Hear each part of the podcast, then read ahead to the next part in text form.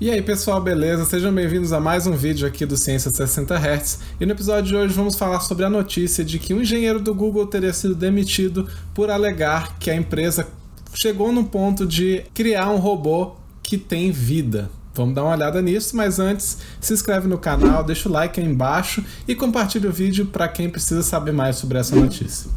Bom, então vamos pro vídeo. O, a notícia é que o engenheiro Blake Lemoine, do Google, teria sido afastado por afirmar que o robô da empresa tem vida. O link da, da notícia está na descrição aí embaixo, assim como outras fontes que eu usei para fazer esse vídeo. A ideia é que tem um robô de bate-papo, ou seja, um robô que interage com os seres humanos através de um chat, ganhou de certa forma algum nível de autoconsciência. Segundo o engenheiro do Google, essas, esse termo que ele usou, né, o senciente, significaria que ele teria a qualidade de que possui ou é capaz de perceber sensações e impressões, tais quais um ser humano é senciente é, ou outros animais também, nos quesitos de ter sensações e impressões sobre o mundo.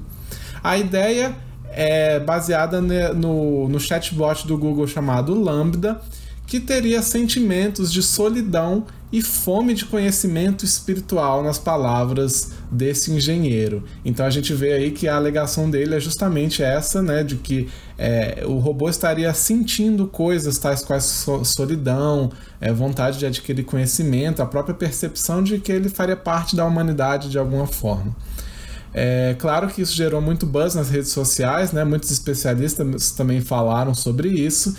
A empresa, claro, afastou o, o, o engenheiro alegando que ele teria quebrado com a confidencialidade da empresa, uma vez que ele foi atrás de outras pessoas fora da empresa para saber mais sobre isso, né, ou para tentar divulgar essa, esse nível de consciência que a máquina teria chegado, né? essa informação que a princípio deveria ser confidencial, assinada lá nos termos de não confidencialidade, ou melhor, dos termos de confidencialidade do Google as quais todos os empregados, principalmente aqueles que estão envolvidos em projetos mais é, não obscuros, mas projetos que ainda não estão lançados para público, ainda precisam ser desenvolvidos de uma forma é, maior, precisa de mais tempo de maturação ali, eles vão ter esse nível de confidencialidade justamente para evitar que a concorrência saiba da, da do que está acontecendo ali e possa gerar produtos similares.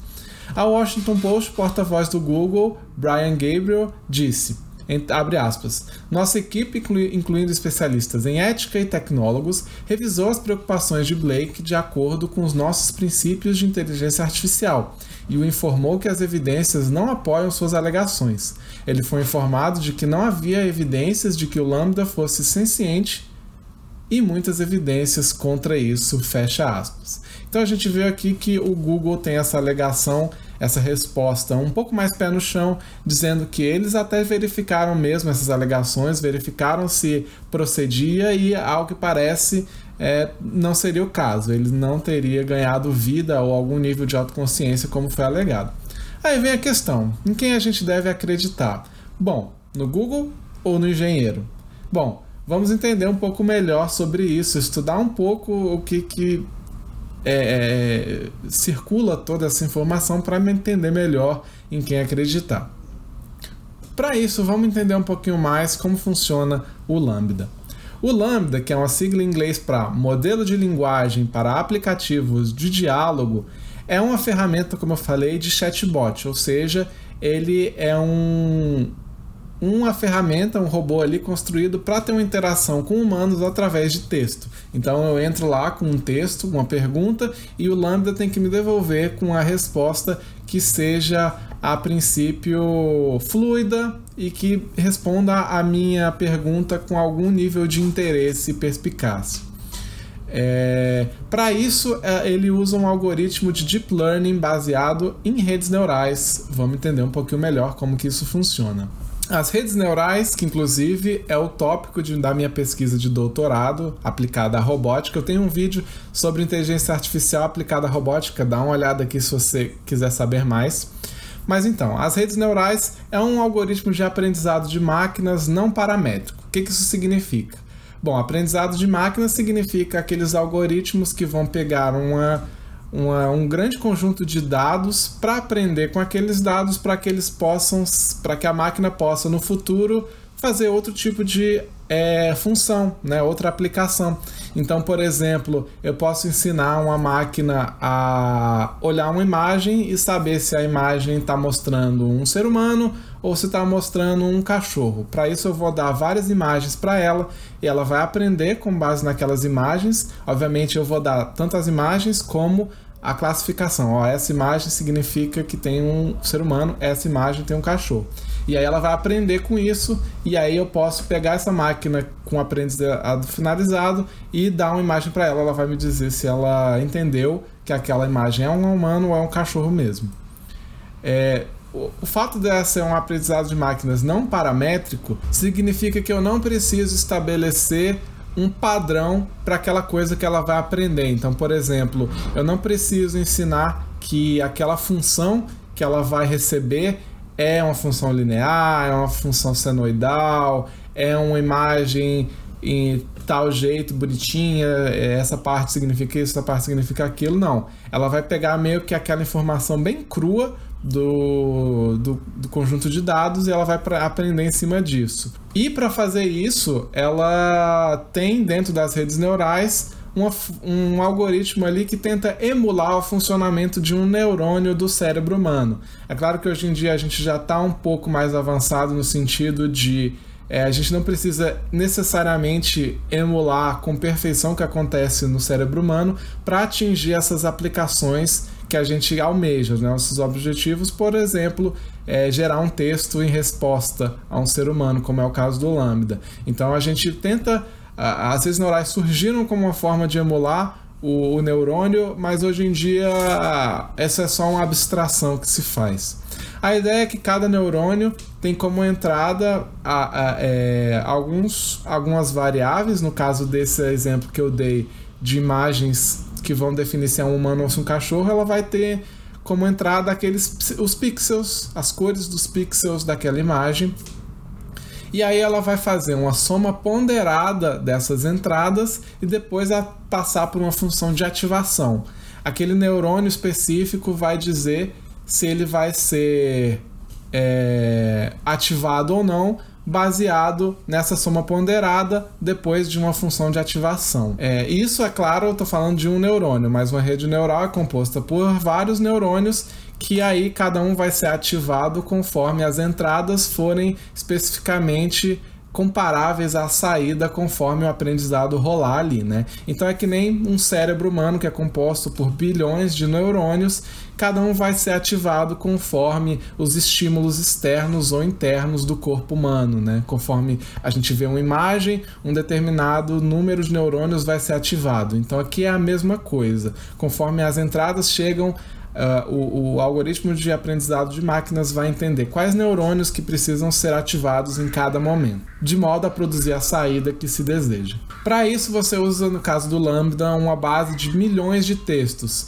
No caso, você tem um pré-treino com, com textos e diálogos que totalizam 1,5 trilhões de palavras e depois desse aprendizado inicial, você passa por um sistema de ajuste fino, com respostas adicionadas manualmente. Mais especificamente, o método de rede neural utilizado é um transformer, que é basicamente um método de autotreinamento para sistemas que têm uma ordem cronológica. Então, no caso, por exemplo, é, um, não cronológica, mas sequencial a gente sabe, por exemplo, que um texto ele tem uma ordem, né? Uma palavra seguida da outra. Então, existe uma sequência ali que deve ser é, observada e por isso que a gente usa esse tipo de algoritmo. Esse modelo, ao contrário de outras redes neurais, como o LSTM, por exemplo, tem melhor capacidade de aprendizado porque inclui, inclui toda a sentença como entrada e não palavra por palavra, como acontece com outros algoritmos. Isso dá para esse tipo de rede neural, que é o Transformer, é uma capacidade de melhor processamento, né, que é feito de uma maneira mais rápida e um pouco mais é, com um pouco mais de eficácia. Dessa forma, o algoritmo vai funcionar como se fosse um jogo. Ele vai pegar uma frase incompleta e tentar completar aquela frase da melhor maneira possível. conforme ele vai errando a palavra que ele vai tentar adivinhar, ele vai aprendendo conforme a, o contexto do, do, dos significados daquela língua. Então ele vai jogando e aprendendo as correlações das palavras e significados até que ele atinja um nível de aprendizado suficiente que as respostas que ele dá já são convenientemente fluidas e específicas. Então, esse é o objetivo colocado pelos engenheiros do Google, que as respostas tenham algum tipo de interesse e perspicácia para o entendimento humano, né? Então a resposta não quero que seja só sim ou não ou legal. A gente quer que seja como se fosse uma conversa mesmo, como se você tivesse fazendo um, uma conversa com um ser humano mesmo ou mais próximo disso. Aí entra a grande questão. A gente deve se preocupar com esse tipo de coisa, afinal, o, o, o, esse tipo de algoritmo pode evoluir o suficiente para se tornar senciente, para ter uma espécie de vida, e essa vida pode ser perigosa para o ser humano? Bom, dado isso que a gente já sabe, o que a gente viu sobre redes neurais, sobre o tipo de algoritmo que o Lambda usa, não, a gente não pode chegar a esse tipo de conclusão precipitada. Não significa necessariamente que o engenheiro esteja mentindo, mas pode ter sido simplesmente uma má interpretação de algo que realmente aparenta. Afinal, se a gente tem chega num nível de um chatbot tão sofisticado que ele consegue dar respostas muito similares ao que um ser humano daria mesmo, a gente pode simplesmente interpretar de fato que ele está com a vida ali, que ele passou no teste de Turing. Para quem não sabe, o teste de Turing é uma forma desenvolvida pelo é, genial Alan Turing de saber se você está conversando com um ser humano ou com um robô. Ou melhor, se o robô ele chegou num nível de capacidade que ele pode é, simular um ser humano realmente. E para isso você faz o teste de Turing, que é você colocar uma pessoa para conversar com dois elementos. Um é humano, o outro é uma máquina. E ele não deve saber é, qual que é qual ah, depois da conversa. Então, se, ele conversou com os dois, ele não sabe quem que é o robô e quem que é o humano, então o robô passou no teste de Turing. Então pode ter acontecido simplesmente isso. As respostas do robô estavam tão boas que ele aparenta ser um ser humano mesmo. E isso leva à interpretação errônea de que aquela, aquela entidade estaria sentindo efetivamente, né? Afinal, o algoritmo foi treinado para gerar textos, que por mais que possa gerar respostas muito boas, ainda é só texto. O algoritmo não seria capaz então de tomar decisões, de ter algum tipo de sentido, é, como sentidos humanos, visão, audição, é, formas de perceber o mundo ou perceber a si mesmo, de interpretar o mundo ou mesmo da sua própria realidade. É, e se parece.